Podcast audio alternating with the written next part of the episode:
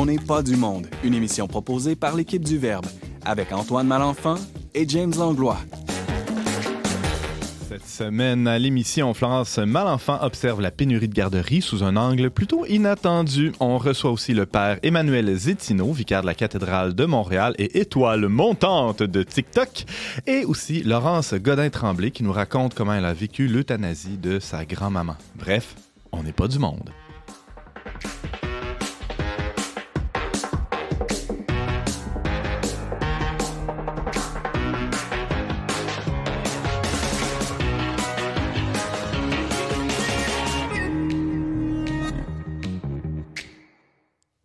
Bonjour à tous et bienvenue à votre magazine culturel catholique. Ici Antoine Malenfant en compagnie du polyvalent James Langlois. Polyvalent car il est à la console tout en co-animant ce- ce- cette émission. Salut James. Tout un défi. Il y a certainement un des deux aspects, soit la co-animation ou euh, la- l'aspect technique qui va, qui va Il y a quelque chose qui donné. là. Ouais, c'est ça. ça. On peut pas tout faire, mais c'est ça les enjeux de la polyvalence. Que? Le multitasking, c'est Ouais. un mythe. C'est pour ça que les polyvalentes, ça n'a jamais marché. Non?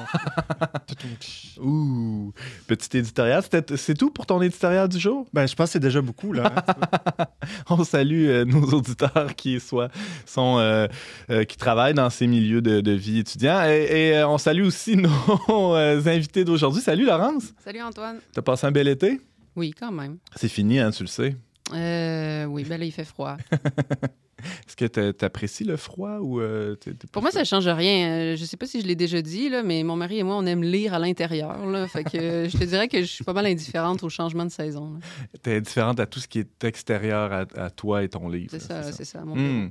Alors aujourd'hui, tu vas nous parler du, on, on l'a dit en introduction, du décès de ta grand-mère qui a eu lieu en- au printemps dernier, mais j'ai l'impression aussi que tu vas, tu risques d'intervenir durant la chronique de Florence parce qu'elle va nous parler de, euh, ben, des garderies, de, de- du fait d'être mère au foyer. Bonjour Florence. Bonjour. Alors euh, Florence, tu, tu nous parles des garderies aujourd'hui. J'imagine que tu as fait garder tes petits aujourd'hui pour, euh, pour venir nous en, nous en parler. Oui, mais par ma mère. Ah, donc ils sont pas dans le système. Là. Non, non. Mes deux grands sont à l'école, par exemple. Ah, ça c'est un système, oui, ça, à c'est un l'école. système. OK. Alors, on abordera tout ça dans, dans la chronique aujourd'hui. Merci d'être là. Ça fait plaisir. Et on a de la visite exceptionnelle de la grande métropole, le père Emmanuel Zétino. Salut, Emmanuel. Salut, comment ça va? Ça va très bien, merci. Alors, euh, toi, c'est c'est pas des, des petits, euh, des enfants que le Seigneur t'a confiés, mais des, mais des paroissiens. Et là, tu les laisses au bon soin de ton curé le temps de venir à Québec. Exactement, j'en ai profité un jour de congé pour monter, puis euh, visiter un peu et, et faire l'entrevue. Souvent, les paroissiens, c'est tout comme des enfants. remarque. Ben non, ben non. Puis les enfants peuvent aussi être des paroissiens. C'est vrai? Oui, ça va dans les deux sens. C'est très beau ce que tu dis. Merci. Ben, Laurence, t'as présenté Laurence? Ben, mais hein, je l'ai présenté. Ah, OK, c'est bon. Bon, on, va aller, on va aller en pont musical. Alors, bon, on fonce, allez.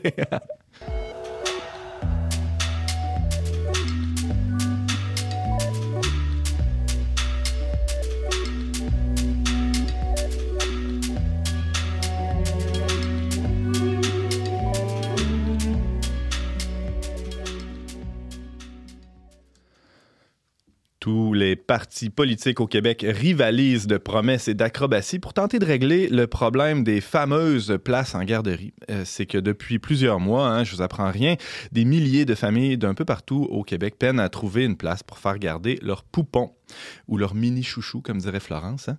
Euh, alors, euh, que ce soit euh, en milieu privé subventionné ou non subventionné, ou encore dans les CPE, les fameux centres de la petite enfance, le constat est le même. Ben, c'est plein partout. Euh, pour en discuter aujourd'hui, on reçoit la chroniqueuse Florence Malenfant. Bonjour Florence. Allô? Alors, les plus perspicaces euh, l'auront peut-être remarqué, on porte le même nom. Mhm. Mhm. C'est pas un hasard, non? Non. Non, Non. du tout. Alors, tu es bel et bien ma sœur. Oui. Euh, mais croyez-le ou non, c'est pas à ce titre qu'on voulait t'inviter à On n'est pas du monde. Non, c'est pas en tant que sœur, mais en tant que mère. Oui. Ah oui, t'es pas ma Non, mère, je suis pas ta mère. mais t'es une mère. Oui. Ah ah. Et euh, On va finir par démêler tout ça. oui, c'est ça. Tout le monde nous suit là autour de la table. Vous êtes, euh, vous êtes avec nous. C'est génial. Alors, euh, t'es même une sorte de, de mère professionnelle, on pourrait dire. Oui, je pourrais dire que c'est ma carrière euh, d'être mère. Oui. Pas d'être sœur? Non, pas d'être sœur. Dieu t'en garde. Oui. Euh, alors, euh, tu as fait le choix, donc assez rare de nos jours, là, de, de rester à la maison pour t'occuper de tes petits. Pourquoi? Euh, ben pour moi, je pensais à ça cette semaine, puis dans le fond, ça a toujours été euh, quelque chose que j'ai désiré. C'est sûr que j'ai eu la chance d'avoir ma mère à la maison quand j'étais enfant aussi, quand j'étais petite. Puis je pense que ça a été comme un modèle pour moi. Puis euh, comme enfant, moi, j'ai, j'ai aimé ça avoir ma mère à la maison. Fait que c'était évident pour moi que j'allais offrir ça à mes enfants. Mhm. Alors euh, voilà. Ça, la peut- question s'est pas vraiment posée, en fait. Ça a été comme euh, naturel. Uh-huh. Ouais. les, les sociologues diraient que tu as reproduit euh, ce que tu as vu de manière presque déterminée, mais euh, bon. T'as rien à commenter là-dessus? rien à Ah ouais, ok, bon, c'est drôle. OK. Euh, alors, je le disais il y a une minute, là, il y a un manque criant de personnel dans les garderies du Québec, mais toi, tu signes un, un texte dans le, le Verbe dernièrement sur le, le verbe.com où tu dis qu'il y a plutôt une pénurie de parents. Qu'est-ce que tu veux dire? On, s'en venir un peu, là, mais Oui. je te donne l'occasion de développer. Ben, en fait, moi, j'ai. Je, je pense que si on, si on encourageait plus les parents qu'ils désirent à rester à la maison pour s'occuper de leurs enfants d'âge préscolaire, je pense que ça pourrait régler en partie au moins le problème de manque de place en garderie. Parce qu'il y a des parents, assurément qu'il y a des parents qui désireraient rester à la maison, puis qu'ils ne le font pas pour plusieurs raisons qui Comme sont quoi? hors de, son, de leur contrôle. Euh, ben, je pense que principalement, c'est une question financière. Mhm. Euh, Il y a aussi évidemment des problèmes de. Ben, de. Ben, non, c'est ça. En fait, c'est- majoritairement financier, là. Ouais, ouais, ouais. Je pense que l'en- l'enjeu. Euh, et tu tires euh, ces, ces- ces idées-là des discussions que tu as au parc euh, Oui. dans ton village. hein? Je pense que c'est un, un haut lieu de. de- De discussions très profondes. Ouais, de politique, De, poli- ouais, ça parle, ça parle au Ça parc, jase fort. Ça jase fort. Ben, fond, Mhm. moi, ce que j'ai remarqué, c'est que quand. Ben, c'est sûr que c'est impressionnant quand les gens me voient arriver avec mes cinq enfants, là dans, dans le parc, là, puis ils Mhm. m'ont jamais vu. Fait que c'est sûr que je me fais demander euh, qu'est-ce que je fais dans la vie, si je suis à la maison, voilà. Est-ce que tu as une garderie? Est-ce que j'ai une garderie ouais. d'abord? Est-ce Ouais, qu'ils sont tous à moi, Uh-huh. du même père? Puis ensuite, euh, est-ce que, Même le je petit travaille? blond aux yeux bleus qui te ressemble pas pantoute. là. Exactement. Ouais. Ben oui. Puis si tu as une garderie, elle est où? Parce que les autres la veulent aussi, c'est ça? Euh, exactement. puis ils comptent, puis là, j'en ai juste cinq, fait que techniquement, il me resterait une place. Ah, Mais non, alors, dans le fond, je me fais. Souvent, j'ai deux réactions principales Ouais. face à, à- quand je leur explique mon choix de vie. Il y a euh, la première réaction qui est Hey, Je sais pas comment tu fais pour en avoir cinq. Euh, moi, j'ai de la misère avec deux, trois, Mhm. puis euh, j'y arrive pas, tout ça. Puis l'autre question, l'autre réponse que j'ai, c'est euh, T'es chanceuse de te le permettre Mm. au niveau financier. Parce que euh, souvent, c'est des femmes, en fait, qui, qui me confient qu'elles aimeraient ça, mais que euh, ça n'arriverait pas au niveau euh, de, leur économie familiale. Donc, il y, a une apparence de, de liberté ou de libre choix de carrière, mais, ou de, de- de- choix de vie, choix de personnel, mais finalement, ce que ces femmes-là te confient, c'est qu'elles se sentent un peu contraintes.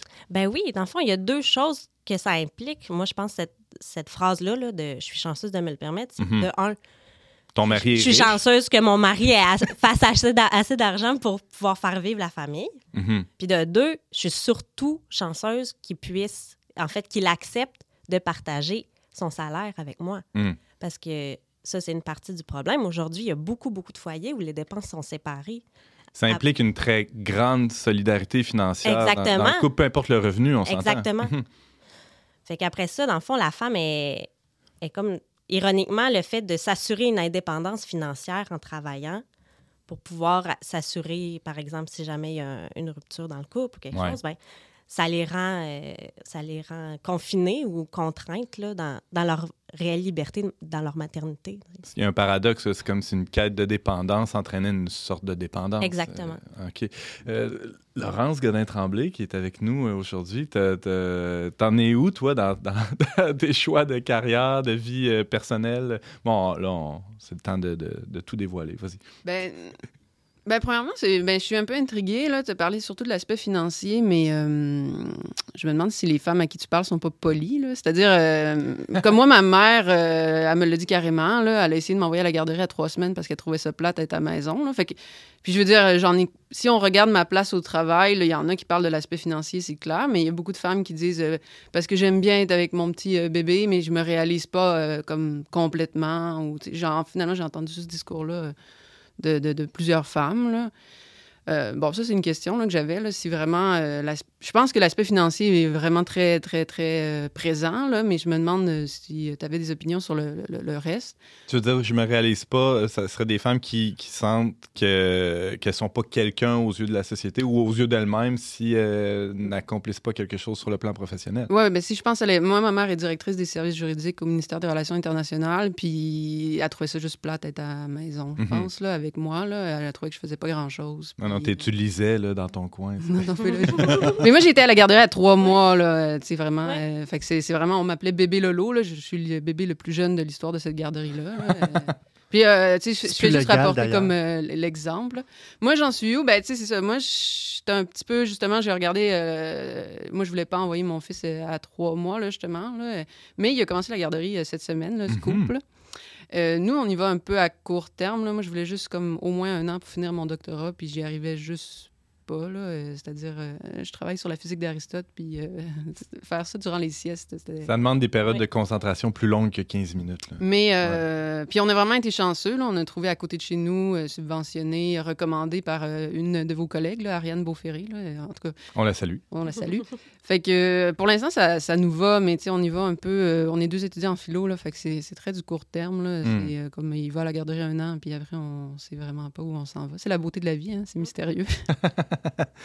Merci pour ce témoignage. Euh, ça fait plaisir. Euh, pour, ouais, pour répondre aux interrogations de Laurence. Ben, moi, je pense que c'est sûr que c'est sûr qu'avec un enfant, le temps peut être long. là. Même moi, quand j'en ai juste deux, mettons, une journée, ben des fois, euh, c'est ça. Je trouve le temps long, mais en même temps, projets. je me cherche des projets. Mais je pense là, que tu viens à On n'est pas du monde. Exactement. Ouais. J'écris des chroniques sur les manques de place en garderie. mais, mais je pense que je pense que c'est une question de perspective aussi, dans le sens où si le si tu es à la maison avec ton bébé puis que tu sais que c'est du court terme ou que ou que tu comptes les dodos avant de retourner travailler, ben c'est sûr que tu n'entreprendras pas de projet, mais je pense que c'est du temps qu'on peut avoir pour développer des, des nouveaux projets ou revenir à, à des méthodes euh, plus traditionnelles, travailler nos mains, euh, faire, Mhm. faire euh, plus de cuisine. Tu sais, dans le fond, ça, ça donne du temps qu'on n'a pas autrement, qu'on prend pas autrement quand on travaille, puis qu'on est à la course tout le temps, puis qu'on oublie qu'on peut faire des choses qui sont Très qui sont valorisant. ra- valorisantes Ah ouais. aussi, parce que c'est valorisant, là, tu sais, euh, tu sais, une couverte ou, euh, ou faire du canage pour, euh, pour ton année, c'est vraiment valorisant, puis James? Ben, et- et- je- par rapport à ça, euh, en partageant ton texte sur les réseaux sociaux, il y a beaucoup de femmes qui ont, qui ont commenté en disant ben, écoutez, rester à la maison avec des enfants, c'est un travail à temps plein. Mais oui. C'est ça, il y a- il y a- ça demande énormément de. Moi, je pense à ma propre femme, elle est plus fatiguée que moi, là, à rester à la maison avec les enfants. Mais moi, ce que je réponds souvent aux femmes qui me disent Hey, je sais pas comment tu fais, mais je dis, Mais moi, je sais pas comment vous faites pour aller travailler cinq jours semaine, de 9 à 5, puis avoir deux enfants. Je dis Je sais pas comment vous faites. C'est sûr qu'il manque de temps à quelque part là, pour faire tout ce qu'il y a à faire. Euh, c'est ça. Ça- Moi, ça m'impressionne. Alors, dans ton texte euh, intitulé Pénurie de parents, tu, te, tu proposes dans des pistes de début de solution là, à ce grand problème de société. Vas-y, si t'es ministre de la Famille demain, Florence, qu'est-ce que tu fais? Ben, en fait, on pourrait, en pleine élection euh, fédérale, là, on Ouais. pourrait euh, peut-être réinstaurer le, le, pardon, le fractionnement du revenu qui, OK. avait- qui a été aboli par euh, le gouvernement libéral, mais Ouais. qui avait été euh, mis en place par euh, le gouvernement Trudeau, parce que ça, ça permet... de- Harper avant. Harper, ouais, pardon. Mhm. Ça permet... Qu'est-ce que ça fait, ça? Vas-y. Merci. OK, j'y vais. Je me, ouais, je me lance. va- on t'écoute. Ben, grosso modo, c'est de prendre, euh, d'équilibrer les salaires lors euh, de, de- de la perception des, des impôts. Ouais. Hein, c'est ça. Puis ça permet d'avoir, dans le fond, un revenu plus petit par. On pour peut le, le plus gros transférer, ouais. salaire, dans le fond, est, est diminué puisqu'il est transféré euh, à, à la personne qui a un plus petit salaire. là. Donc, une, euh, ton mari qui fait un immense salaire Oui. pourrait oui. transférer une portion de son salaire. Et là, vous seriez imposé comme deux moyens salaires et non comme un immense. Exactement. Mhm. James?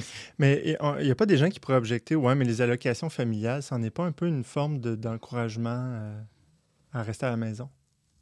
Comme, comme de, de, de paye. Ou d'aide, là. Ouais. Ben, c'est sûr que c'est une aide, c'est sûr là, que c'est que c'est intéressant, mais euh, je pense pas que ce soit assez parce que ben clairement c'est pas assez puisqu'il y a plein de femmes qui pour qui c'est pas assez, dans le fond qui n'ont pas le choix d'aller travailler. D'ailleurs, je, je suis tombé sur quelques petite statistique, il nous reste deux minutes. euh, C'est seulement 11% des femmes. euh, C'est des, données qui datent de 2016 quand même. ça, date un peu, mais ça doit être à peu près ben, sensiblement la même chose. 11% des femmes qui demeurent au foyer présentement au Québec. Et si on regarde chez les diplômés universitaires, ça tombe à 4 Mm. Euh, donc, vous êtes, vous êtes spéciales, euh, mesdames, autour de la table. Non, mais ça, ça montre que c'est un choix quand même marginal. Oui. Euh, et j'imagine que dans un cadre électoral, euh, c'est normal, ça passe un peu à la trappe, là, ce, ce genre de- d'enjeu-là, parce que ça concerne peu de gens en bout de ligne, non? Oui, probablement. Mais c'est aussi, je pense, parce que il y avait Annie Cloutier, qui est sociologue de la famille, là, Ouais. qui disait que, que les partis de gauche puis les féministes même sont contre des mesures comme ça qui, qui, qui encourageraient les femmes à rester à la maison parce Mhm. que, dans le fond, ça encourage. Les femmes seraient tentées de rester à la maison, donc quitteraient le marché du travail. Ça serait ça- perçu comme un recul Ben, social, ouais. exactement. Puis ça, ça confirme que qu'on fait pas confiance aux femmes dans la société pour prendre des décisions. C'est ironique Mhm. parce que c'est les féministes qui défendent ça. Mais en bout de ligne, on revient encore à la notion du faux choix, là, comme mon Oh. dada. Ouais. Mais dans le fond, les femmes se sont battues pendant des depuis 100 ans pour être libérées du joug puis de, de l'emprise des hommes puis de l'Église, entre autres, là, sur, sur leur corps puis leur, Leur choix. Leur choix. Mm. Puis dans le fond, elles sont maintenant elles sont à la merci de d'autres dictats. Mhm. Du grand capitalisme. Voilà, elles sont toujours asservies, mais d'un autre maître. Euh, alors, euh, on a, il y, a- y y un angle mort là, qu'on a pas. Il y en a quelques-uns, évidemment. Là, on a juste 15 minutes, mais les papas là-dedans, euh, est-ce que- est-ce qu'ils pourraient rester à la maison, eux autres aussi? Ben oui, Ah ça ouais? les intéresse. Pourquoi pas? Est-ce qu'il y en a que ça intéresse? Est-ce Je que ça se moi, peut? moi, ça m'intéresse. Ah ouais, ça t'intéresse? Ah oui, vraiment. Désolé, je refuse. T'as du travail à faire ici. Non, mais j'aime aussi travailler, mais je n'irais pas ça rester à la maison. Que tu dis. Ouais, c'est ça. Ça, c'est la version changerais officielle. d'idée. Ouais, ouais, c'est ça. Hey, merci, Florence, d'avoir été avec nous. Merci pour plaisir. ton texte. Là, on peut lire ça sur le verbe, le. Ça s'intitule Pénurie de parents, tout simplement. Hein? Hein? Pourquoi pas? pourquoi Florence? Malenfant, on peut te lire régulièrement euh, chez nous et ben, t'entendre hein, à On n'est Ah pas du monde. Merci. Ça fait plaisir.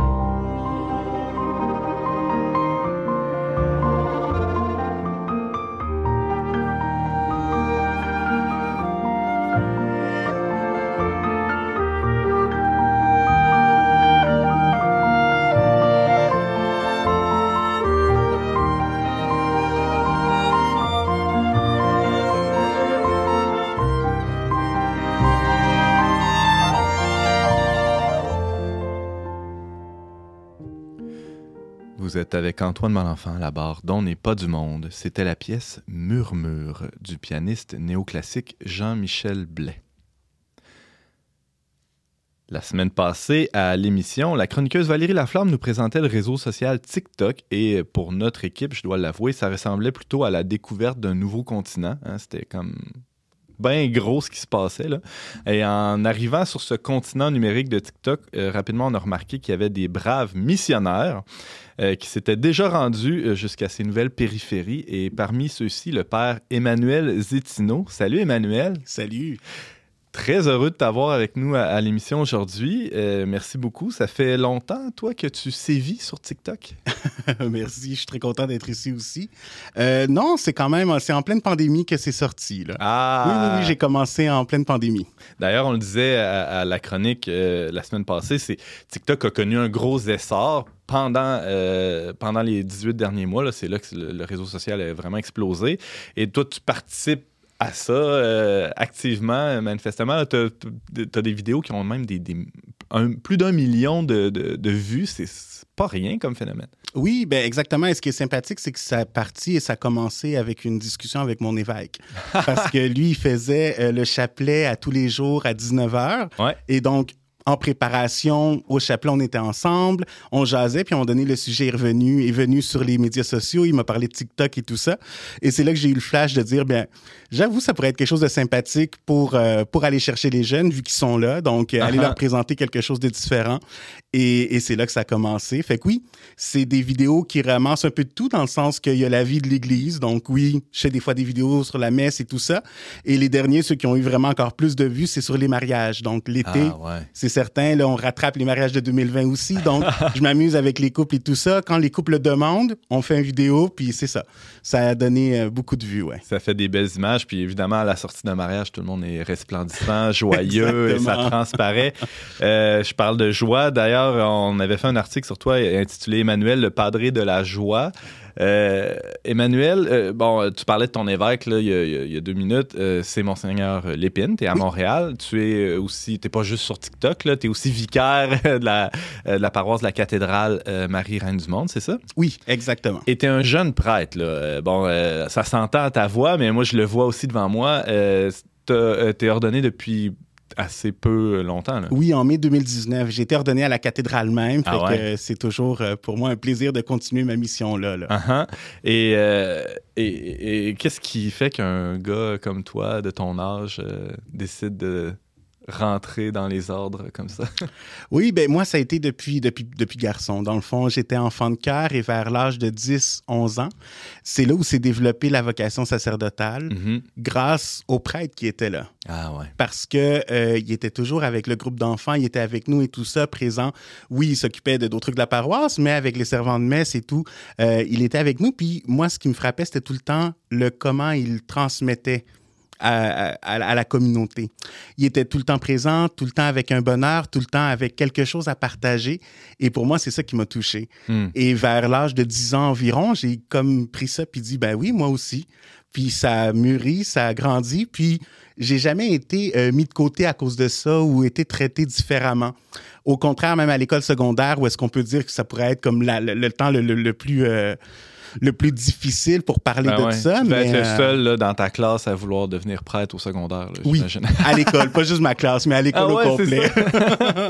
oui, mais c'est ça, c'était quelque chose d'intriguant. Ouais. Mais en même temps, c'est que je n'étais pas juste ça. Je n'étais pas juste Ben celui qui veut devenir prêtre, mais euh, j'ai dansé aussi. Fait que il me voyait sous différents aspects. Donc, euh, il y avait l'option danse. Donc, tout le secondaire, j'étais là, j'étais présent. Fait que c'est peut-être ça aussi qui fonctionne avec les vidéos TikTok. Uh-huh. C'est aller chercher les talents qu'on a pour pouvoir tout, euh, tout mettre euh, dans notre ministère. Est-ce qu'il y a eu des moments de, de doute dans ce parcours-là? Euh, de doute, je te dirais pas tant, pas tant sur l'appel, parce que l'appel de Dieu, ça, oui, c'est certain. Sur ma réponse et surtout sur peut-être la force ou la qualité de ma réponse. Est-ce que je vais être suffisamment fort pour répondre à tout ce que le Seigneur me demande? Puis, et puis, Je continue. je te dirais, des fois, c'est un effort continuel, dans le sens que des Ouais. fois, c'est un peu à tous les jours. C'est, c'est le oui, c'est un peu comme dans un couple, là, Uh-huh. dans le sens que le couple, le oui, ils se le disent pas juste le jour du mariage, mais des fois, c'est à toutes les secondes parce que Mhm. ça peut être pénible. Mais moi, c'est la même chose. Ouais. Donc, ce oui-là que je dis au Seigneur, je continue de m'efforcer de le dire. Là, il est en train de faire son évaluation formative, puis rendu au ciel, ça va être sommative. On a ici pédagogue. Je sais même pas s'il appelle encore ça comme ça. là. ouais, en tout cas, dans notre temps, c'était ça. hein? Ouais, Ouais. C'est juste des formatifs. euh. Maintenant, ça n'existe plus des évaluations, en fait. Père Emmanuel Zétino, je rappelle que tu es très actif sur TikTok. Tu es aussi euh, vicaire à Marie-Reine du Monde à Montréal. Euh, bon, on parlait de ton jeune âge. Euh, on s'entend, il n'y en a pas des tonnes de jeunes prêtres, euh, ni dans le diocèse de Montréal, ni ailleurs au Québec. Mhm. Euh, est-ce que, d'abord, est-ce que tu as des, t'as des potes jeunes prêtres? Et est-ce que tu as des potes vieux prêtres aussi? Est-ce qu'il y a un clash générationnel où il, a- il peut y avoir aussi des, des, des amitiés, des, des relations particulières qui se développent Mhm. malgré le- la différence d'âge? Oui, mais c'est certain qu'on essaye de, se, de rester connecté avec les jeunes de notre génération. Ouais. Comme prêtre, fait que oui, on se rencontre de temps en temps, on va manger ensemble au resto, quelque chose comme ça. Mhm. Vraiment, puis même des rencontres, disons, euh, de tous les prêtres ordonnés, par exemple, de moins de 10 ans ou 12 ans, donc Ouais. on se réunit ensemble et tout ça. Donc oui, il y a cet aspect-là, mais il y a aussi une grande richesse. Une richesse avec les rencontres, justement, intergénérationnelles. Je suis chanceux parce qu'à la cathédrale, il y a tous les prêtres qui, euh, disons, n'ont pas de paroisse officielle ou qui travaillent pour les bureaux du diocèse qui habitent là. Ah, ouais. Fait que ça permet d'avoir là, des générations de différentes, euh, de différentes générations ensemble.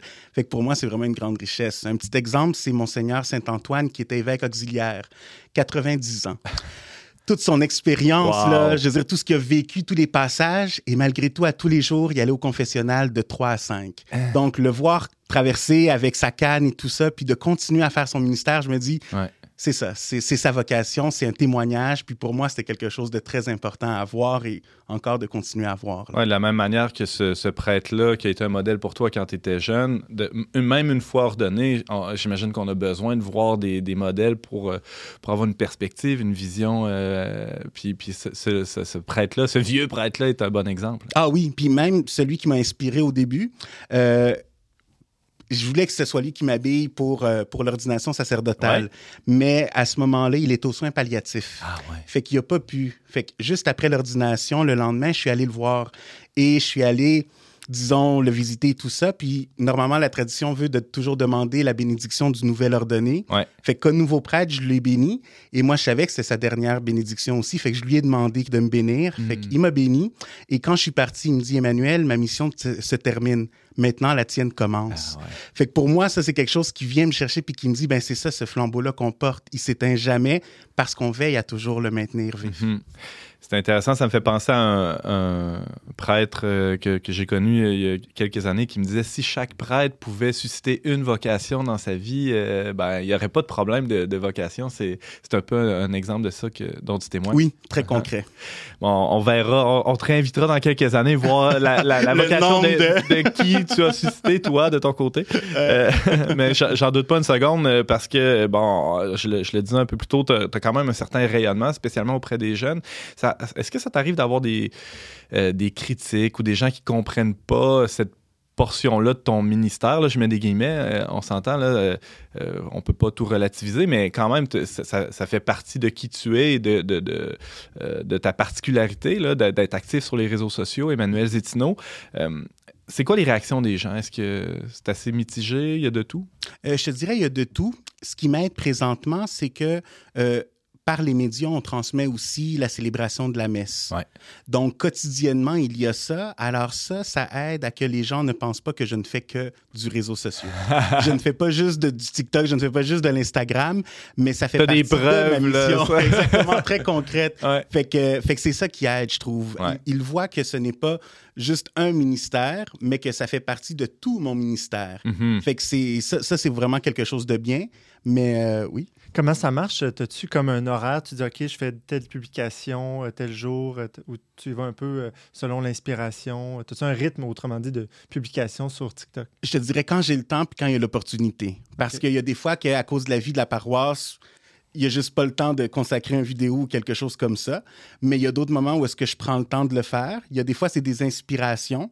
Puis il y a aussi des moments. Comme pour les mariages, par exemple, ça, c'est des moments parce que je sais qu'il y a les noces et tout ça. Donc, on profite de l'occasion pour. C'est ça, fait que dans ta liste de priorités, tu as d'autres choses là, avant de faire une vidéo. Ah oui, oui, oui. Oui, oui, oui, quand même. Ah, là, là, je sens que tout le monde est rassuré ici. Oui, Ah, c'est ça. Ah. Moins de critiques, il y aura moins de critiques Ah, ouais, là. ouais, ouais, c'est bon. Ah, ben là, si c'est ton temps libre, c'est correct. Là. Exactement. Bon, Euh, Emmanuel euh, Zétino, je le rappelle. On peut, c'est quoi, c'est quoi ton nom sur euh, TikTok? Comment on, on peut te C'est trouver? Padre Manolo. Padre Manolo. Manolo. Sur Instagram et sur TikTok, c'est le même identifiant. C'est bon. Euh, dans tes vidéos euh, aussi, je le vois euh, aujourd'hui, il y a une- il y, a une joie qui, qui déborde, là, qui transparaît dans, dans toute ton attitude, dans tout euh, ton visage, comment tu danses aussi sur les vidéos. Et, et ça, c'est c'est communicatif. Là, on s'entend. Quand on voit quelqu'un de joyeux, on- ça, ça peut nous aider. D'où ça te vient, cette joie-là? Tu, euh, Est-ce que tu sais? c'est, Mhm. euh, Oui, oui, pour moi, ça a été une décision. ah J'ai ouais? pris la décision d'être heureux. Ça a été un matin, je me suis levé, j'avais peut-être 16, 17 ans, et j'ai décidé d'être heureux parce que j'avais Dieu dans ma vie. Fait qu'à partir de ce moment-là, ça a toujours été présent en moi, euh, d'avoir cette conscience-là. Parce que j'ai Dieu, ben, même la pire aventure qui peut m'arriver, je vais jamais être seul. Fait que c'est pour moi, c'est quelque chose d'essentiel. Et ça, ça se traduit également par toutes les, euh, les, les- différentes, justement, vidéos et tout ça que je fais ou publications. C'est que des fois, on, on dit oui, on- par exemple, pour nous, c'est important la vie. On, on- on- donc, à ce moment-là, quand on a l'opportunité d'en parler, bien, faisons-le. Fait que Mhm. j'ai fait de l'expérience. On a eu dans le groupe de jeunes, il y a un couple marié, tout ça. Ils se sont mariés l'année passée, puis là, ils attendent leur premier enfant. Ben, go, on va mettre les photos sur, euh, sur Facebook, sur Instagram pour Mhm. montrer que justement la venue d'un enfant, d'un enfant est une joie, est un bonheur. Mais ça, c'est quelque chose de. On prend conscience. Ouais. N'importe quelle petite chose peut nous, peut nous dévoiler quelque chose de Dieu. Donc, faut le présenter et pas juste attendre qu'il y ait un moment extraordinaire qui arrive, un miracle pour dire bon, mais voici Dieu. Mais non, dans chaque, Mhm. chaque jour, chaque moment, des miracles. Donc, publions-le, fêtons-le, puis montrons-le.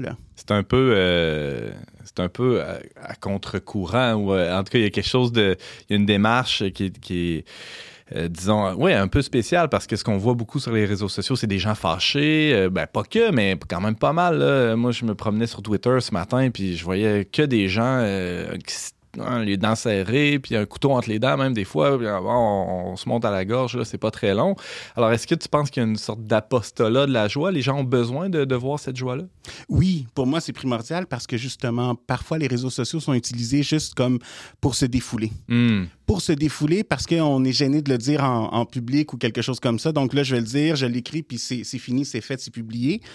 Mais au contraire, s'il y a tellement de rage, s'il y a tellement de tristesse, ben justement, faire un contraste, aller partager notre bonne nouvelle parce qu'on est conscient que c'est encore une bonne nouvelle. Hmm. Donc, on la garde puis on, on l'annonce. James? Euh, tantôt, tu parlais des types de vidéos que tu as faites, des trucs d'église, mariage. Y, en a-tu un type qui pogne là, en particulier?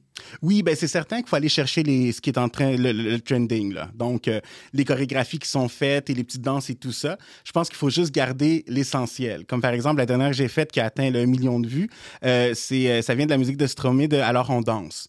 C'est quelque chose qu'on fait normalement au mariage. Donc, on a le mariage, après ça, on fête et tout ça. Donc, il n'y a rien, disons, de controverse. C'est juste naturel de fêter, célébrer parce qu'il y a un mariage. Alors, c'est ce qu'on a utilisé, c'est ce qu'on a fait.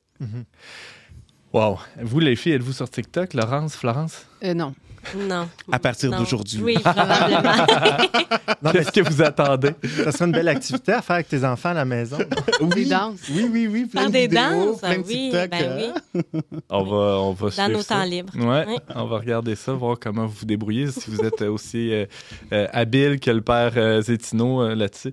Alors, Emmanuel Zétino, c'est tout le temps qu'on avait. Merci beaucoup d'être venu nous, nous voir à nos studios, puis on va continuer de te suivre sur les réseaux sociaux, TikTok, mais aussi, tu le disais, hein, Facebook Instagram, t'es là Oui, aussi. exactement. Merci. Alors, on peut lire euh, ton, une partie de ton témoignage là, euh, dans l'article euh, rédigé par Brigitte Bédard. Ça s'appelle Emmanuel, le padré de la joie. On peut lire ça sur le verbe.com. Tu as fait un témoignage aussi à la victoire de l'amour, je pense. Oui, exactement. On peut trouver ça euh, sur Internet. Ouais, hein? Emmanuel Zétino, Ah ouais. tout s'ouvre. Merci, Emmanuel. Bye. Avec plaisir.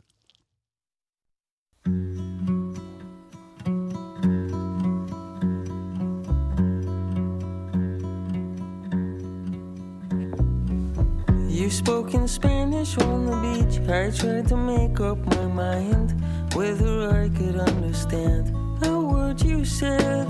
You took my hand and we walked out. I forgot to lock the door. You stood waiting in a long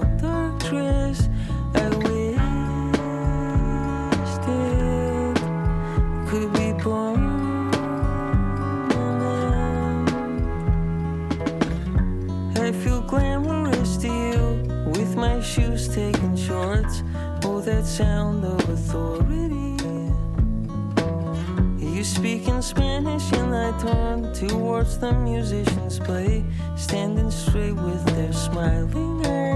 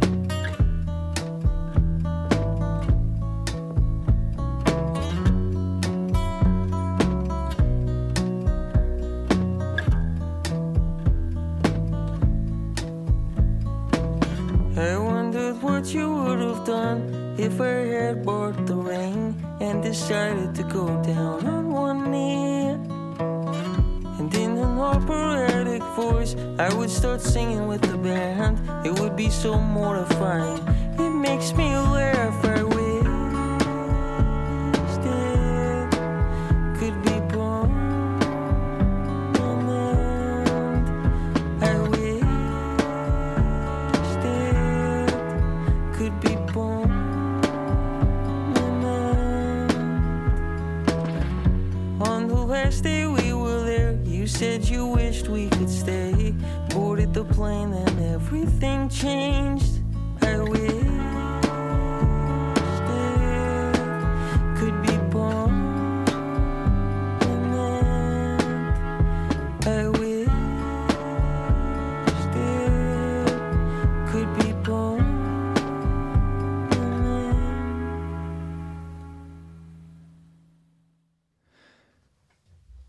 Toujours Antoine Malenfant au micro dont n'est pas du monde. Et c'était la toute nouvelle pièce Spanish on the Beach du chanteur et multi-instrumentiste saskatchewanais. Je dis pas ça souvent, ce mot-là. Non. Andy Schauf. Alors, après avoir écrit une lettre très touchante à sa grand-mère, décédée le printemps passé, et après av- avoir aussi participé à une vidéo sur le même sujet qui a pas mal roulé sur les réseaux sociaux depuis deux semaines, euh, on tenait à ce que Laurence Godin-Tremblay vienne aussi livrer son témoignage à On n'est pas du monde. Bonjour Laurence. Salut Antoine. Euh, ta grand-mère, rappelons les faits, là, est décédée au printemps euh, 2021, en Mhm. mars. Euh, alors, sans, sans rien enlever à la peine que tu as pu ressentir, des, on peut se dire que des jeunes adultes qui voient leurs leurs grands-parents mourir, il y en a des, des milliers. là. Oui, oui. Hein, ton, ton histoire est peut-être pas si exceptionnelle que ça, mais oui, mais non. Parce que euh, tout ça, ça s'est passé d'une manière qui rendait le deuil, disons, un peu plus complexe. Euh, Qu'est-ce qui s'est passé exactement?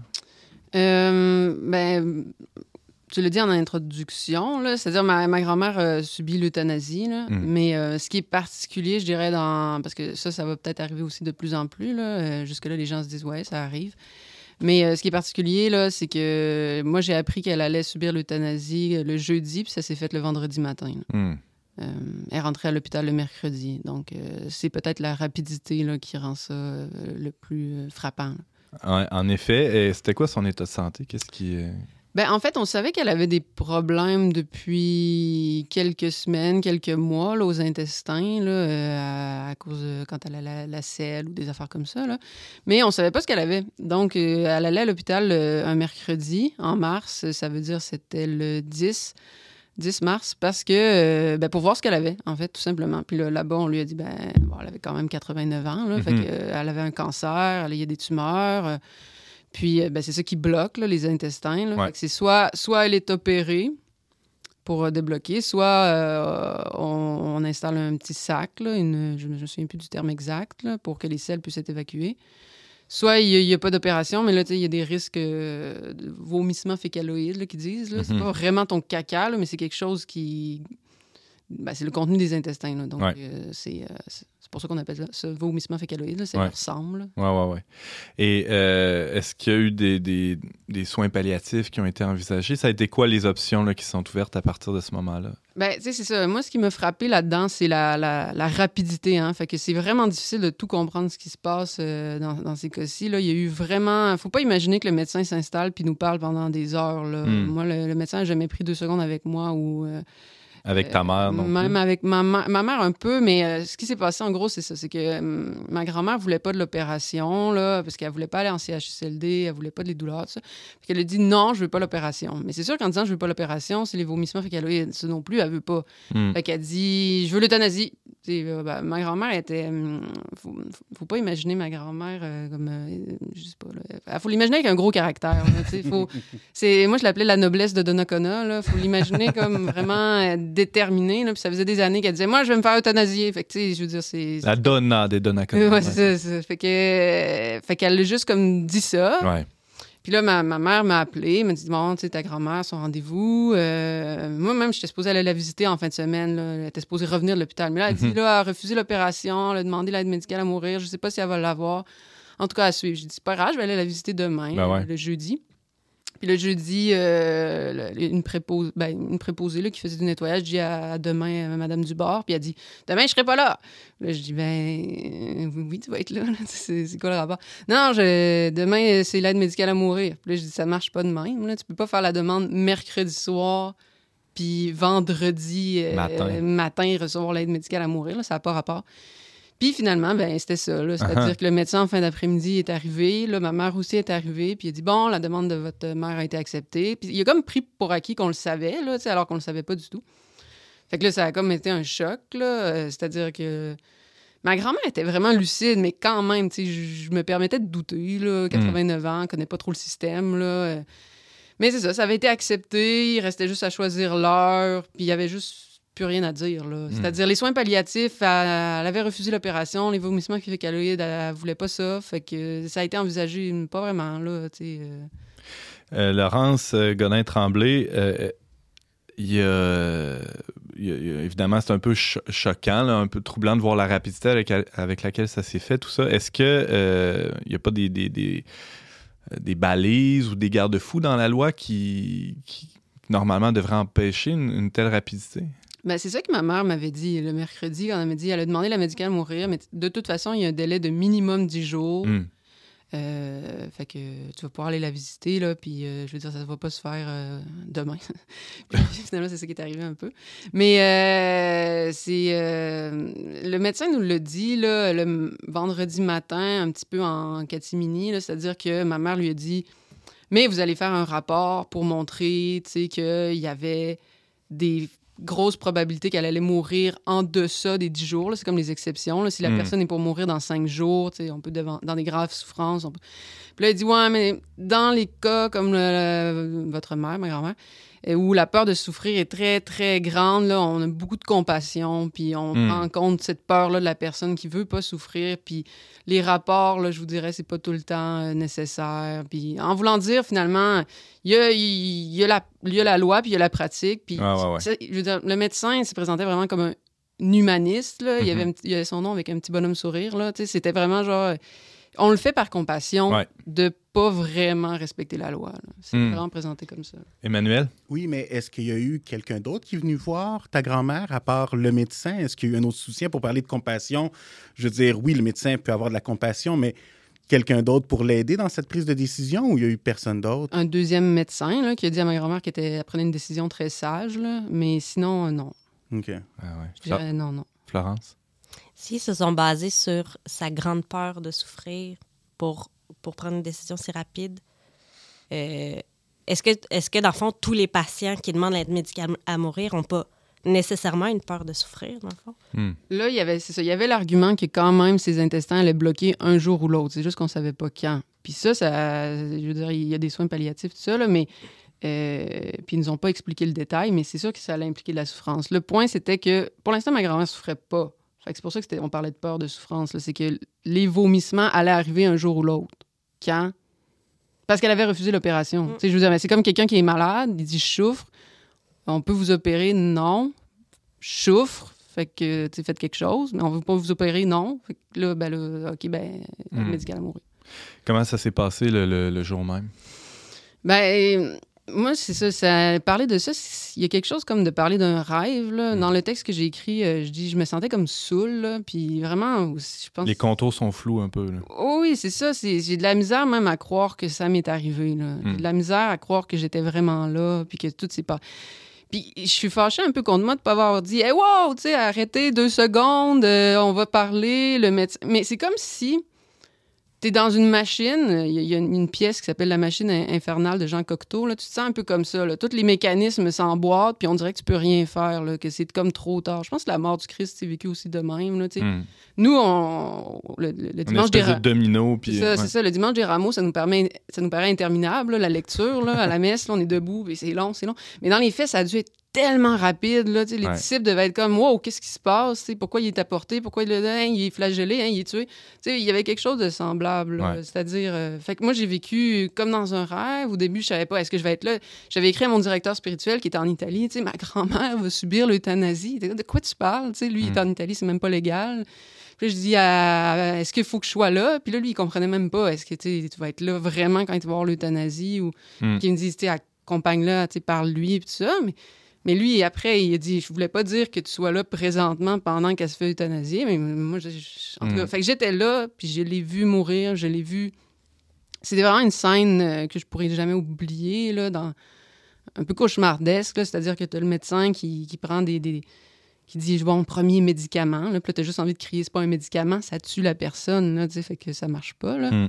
puis le deuxième médicament puis là tu sais je veux dire c'est ça c'est c'est ma grand-mère aussi qui a essayé de parler à mon fils qui a pas été capable parce qu'elle était en train de euh, s'endormir sur le médicament puis euh, après se mourir Qu'est-ce que ça fait? Ça fait une rage, là, parce qu'il y a quelque chose de tellement absurde. Je veux dire, t'as ma grand-mère qui me fait des blagues, qui, qui est tout à fait présente, qui me parle, qui, qui, qui, qui joue avec mon fils, puis t'as deux secondes plus tard son cadavre. C'est- Il y a quelque chose de bouleversant. Là. Je pense pour tout le monde, pour toute ma famille, là, même pas, pas- pas tout le temps pour les mêmes raisons que moi, là, mais ça a bouleversé tout le monde. Penses-tu que ça complique le deuil?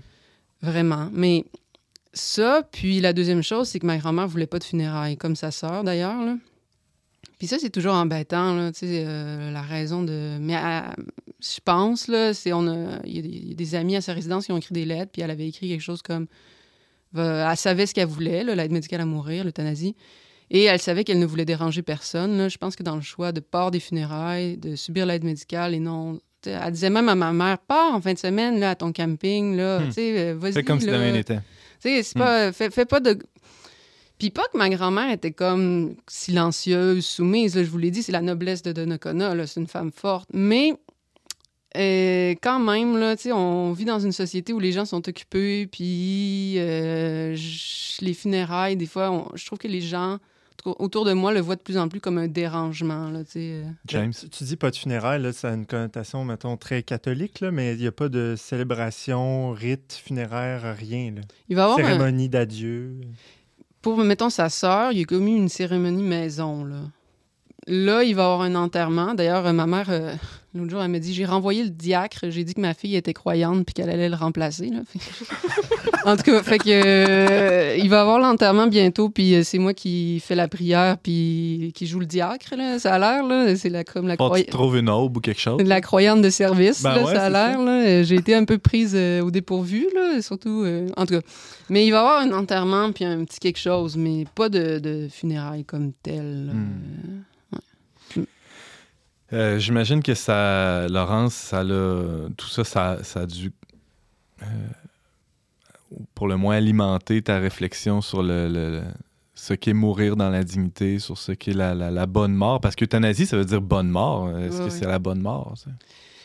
Ben, c'est ça. le- moi, les- la, la- la chose qui m'a. Le, le dicton de. Pour notre mariage, on avait choisi le verset euh, Amour, euh, vé- Amour et vérité se rencontrent. Mhm. euh, mon mari et moi. C'est vraiment un verset qu'on aime beaucoup. là. Puis c'est quelque chose que j'ai pas retrouvé, moi, dans cette forme-là de mort. Hum, J'ai pas retrouvé de vérité au sens où je trouve que les mots sont très falsifiés. Là. Comme quoi? ben, aide médicale à mourir. là. Si on regarde ce qui est supposé être un médecin, c'est supposé, comme intention principale, guérir le patient. Si c'est pas possible, euh, euh, atténuer ses souffrances. Euh, une aide médicale à mourir, là, il y a comme une contradiction. C'est-à-dire que finalement, sais, le vrai terme suicide assisté me paraît plus juste. Là, ma grand-mère, a- finalement, ce qu'elle a dit, c'est Je veux me tuer, mais j'ai pas envie de me pendre, j'ai pas envie de me couper les veines. Pouvez-vous faire ça doux? OK, tu sais, on a des Le, le On a ce faut. médicament, c'est pas des médicaments, là, on pourrait appeler ça des poisons. là. C'est drôle parce qu'en grec, pharmacon, ça veut dire médicament puis poison. là. Mais en tout cas, c'est- c'est c'est plus quelque chose qui va détruire la personne que, Ouais. que la rétablir. là. D'a- D'ailleurs, quand on regarde les études, on voit que les raisons qui amènent les gens au suicide et à choisir l'euthanasie sont les, pratiquement les mêmes en hiérarchie, c'est-à-dire peur de la souffrance, peur de déranger les autres, etc. etc. Oui, c'est ça. sais, si on veut parler crûment, c'est en fait ma grand-mère s'est suicidée. Là. Puis elle s'est suicidée euh, aux frais de l'État. Moi, c'est comme ça que je l'ai vu. Là. Puis j'ai assisté à son suicide. Puis, je veux dire, y a- je vois pas comme d'autres façons d'en parler, là, parce que c'est elle qui dit je veux mettre fin à ma vie. Puis on lui dit OK, ben on va t'aider. Fait que j'ai vu un suicide, puis j'ai vu un médecin qui, en mon sens, a commis un homicide. Là. euh, Mhm. Tu parlais d'amour et vérité, ça c'est pour la- la- l'absence de vérité, en tout cas, euh, de, de- nommer les choses adéquatement. Déjà, ça, ça serait un, premier souci de vérité. Euh, et l'amour, on disait que le médecin avait eu beaucoup de compassion, tout ça, c'est pas de l'amour, ça. Oui, c'est ça. Ma cousine lui disait Vous faites un métier euh, difficile. Puis il disait Oui, mais le soir, j'ai la satisfaction. euh, la satisfaction d'avoir aidé les gens. Là, Mhm. comme ça. Fait que lui, il se présente vraiment comme l'humaniste de service. Puis moi, tu sais, la cato pognée, j'ai l'air, tu sais, de euh, quasiment quelqu'un de nazi parce que je dis Hey, vous êtes sûr que c'est. vous êtes sûr que vous voulez la tuer, tu sais? Puis, euh, mais moi, j'ai pas vu de l'amour parce que euh, j'ai l'impression que cette décision-là est basée, entre autres, sur l'individualisme, le, fait que les gens pensent qu'ils doivent mourir seuls, que, que la mort, c'est quelque chose que tu traverses seul. Puis c'est vrai que si tu traverses ça seul, ça a l'air impossible. Si tu traverses pas ça entouré de tes relations les plus significatives, que tu vis cette épreuve-là avec des gens qui comptent pour toi, puis ultimement, je pense avec Dieu, là, parce que ce qui est sous-entendu aussi là-dedans, c'est il y a personne, humain, qui va me donner la force de traverser ça. Il y a personne divin qui va être là aussi pour me donner la force. Parce que si, moi, je crois que Dieu ne nous demande jamais quelque chose qui excède nos forces. Si quelqu'un croit vraiment ça, je veux dire, cette traversée-là, je ne veux pas en diminuer comme l'importance, je veux pas en diminuer. Mais ça serait faisable, ça serait quelque chose dans lequel on dit... C'est comme un enfant qui est malade. Un enfant qui est malade, qui a la gastro, il sait qu'il y a ses parents autour, puis qu'on Mm. on va, tu sais, on va traverser ça. ouais, là. ouais, ouais, Ça a l'air ça a long, ça a l'air Ouais, ouais. pénible, mais j'ai mes parents. Je Mhm. pense qu'il y aurait quelque chose de semblable dans une mort digne, vérité et amour. là. Florence, tu gesticules un peu. Oui, c'est ça. Mais en fait, euh, c'est aussi l'évacuation de la souffrance là, Ouais, ouais. qui, est appelée, euh, qui est abordée par cette mort-là. Puis je pense que les plus grandes manifestations d'amour qu'on peut avoir, c'est quand on traverse des souffrances. Fait que nécessairement, si la, souffra- la souffrance est évacuée, je pense que la- l'amour aussi. Mm. Je pense que c'est parce que l'euthanasie, dans le cas des animaux, tu sais, moi, je, serais d'accord, mon, mon chat a été euthanasié à un moment donné, puis je veux dire... euh, mais c'est parce que les animaux, je dirais, ils n'ont rien d'autre, comme... euh, ils, ont justement une nature animale, ils n'ont pas la raison, ils n'ont pas la volonté, etc. Nous, ce qui est particulier, c'est que, oui, quand on vit une souffrance, c'est difficile, mais on touche quelque chose d'autre. On arrive comme à du rock, là, on arrive à l'essentiel de ce qu'on est, là, puis je pense que si on est chrétien, c'est parce qu'à quelque part, on a fait cette expérience-là. là. Je pense que tout chrétien, à un moment donné, c'est quelqu'un qui a vécu certaines souffrances, qui a une partie du plaisir, euh, de, de l'agréable qui est partie, puis qui a dit Aïe, il y a quelque chose de plus grand en moi. Mon intelligence pour connaître la réalité, pour connaître que cette réalité-là même dépend d'un être plus grand. Et, et ma volonté pour aimer à travers euh, même mon corps qui s'effrite, etc. Mais ça, Mm. tu sais, c'est comme c'est comme un peu caché. là. C'est comme, moi, je trouve que c'est comme le nouveau continent. Tu sais, Il y a des gens qui disaient qu'il n'y avait, pas d'autre continent, puis là, tout d'un coup, tu en trouves un. Hmm. Et il faut faire la traversée. là. Il faut faire la traversée dans, dans la souffrance pour voir ça. Dirais-tu que l'euthanasie euh, nous prive autant la personne euthanasiée que son entourage de- d'occasions de charité? Euh, oui, ça c'est clair. Ouais. Hum, J'ai un prof qui me disait euh, comment convaincre quelqu'un, tu sais, c'est ça, de ne pas subir l'euthanasie, c'est de lui dire mais quel modèle tu vas nous laisser là, parce que après si on, on- c'est un refus de la souffrance au dernier moment, mais finalement c'est comme quand on voit que quelqu'un refuse la souffrance au dernier moment, c'est le signe qu'il faut refuser la souffrance. Fait qu'il faut la, la- la refuser comme dans tous les petits moments quotidiens. Mais ça, c'est si je refuse la souffrance, euh, ben, je vais avoir un enfant ou deux. Parce que je vais dire, euh, là, je- comme il y a une limite là, à souffrir pour quelqu'un d'autre. Tu sais, on va tout le temps se préserver. Là. On cherche à vivre sans souffrir à- au dernier moment, mais finalement, c'est parce qu'on fait ça tout le temps. J'ai un profs de philo qui dit finalement, c'est quoi la, la racine du péché? C'est la peur de la mort, puis on pourrait dire ben, de, de la souffrance. des, petites morts, c'est ça la souffrance. Laurence Godin-Tremblay, euh, on peut euh, voir ton témoignage intitulé Elle ne voulait déranger personne sur YouTube. On peut lire aussi la lettre que tu as écrite à ta grand-mère après son départ. Euh, on peut lire ça sur le traitdunionverbe.com. Merci d'avoir été avec nous, Laurence. Merci à vous. Thank you.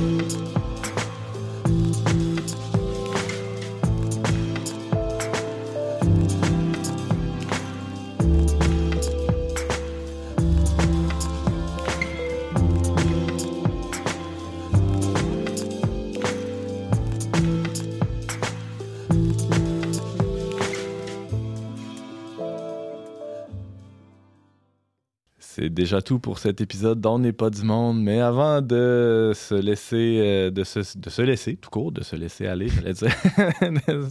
Euh, James, as-tu une suggestion culturelle pour nous? Ben, il y a notre collaborateur, euh, le philosophe et auteur Martin Stephens, qui vient de publier euh, aux éditions du CERF, du CERF là, en France, euh, Tu seras un homme. C'est vraiment un, livre qui, euh, un espèce de manifeste pour la bonne virilité. hein. Aujourd'hui, il y a un certain féminisme qui tend à vouloir rabaisser justement la masculinité, la virilité pour surélever la femme. Mais or, Martin Stephens veut montrer que le, le- le meilleur moyen de, de contrer la masculinité c'est vraiment de, de- une éducation euh, saine aux, aux- aux garçons pour montrer quelle est la, la beauté, la grandeur de cette, virilité, de cette virilité-là. Donc, c'est vraiment un livre, je pense, qui, va, qui, qui sort un peu des sentiers battus de ce à quoi on pourrait s'attendre, des critiques habituelles du féminisme. Puis, d'ailleurs, euh, il y avait déjà coécrit un livre là-dessus avec euh, Chantal Dessa. Là, c'est... euh, Le nouvel âge des pères. Merci. Puis lui, donc, signe la moitié du livre. C'est, moi, c'est un des, un des meilleurs auteurs que j'ai lu sur ce sujet-là, catholique, en fait. Mhm. Alors, on rappelle le titre, ça s'intitule Tu seras Un homme. Un homme, Euh, c'est publié aux éditions du Cerf par, euh, et c'est signé par Martin Stephens. Merci James, merci à Laurence, Florence et Emmanuel d'avoir été avec nous aujourd'hui. Euh, je vous rappelle que vous pouvez réécouter ou partager cette émission en tout temps via, via votre plateforme de balado-diffusion préférée. Pour tous les détails, visitez le baroblique radio. Euh, je remercie James à la technique, Marie-Pierre euh, Larose aussi euh, à la console, ainsi que la Fondation Lucien Labelle pour son soutien financier. On se retrouve la semaine prochaine, même heure, même antenne, pour une autre émission d'On n'est pas du monde.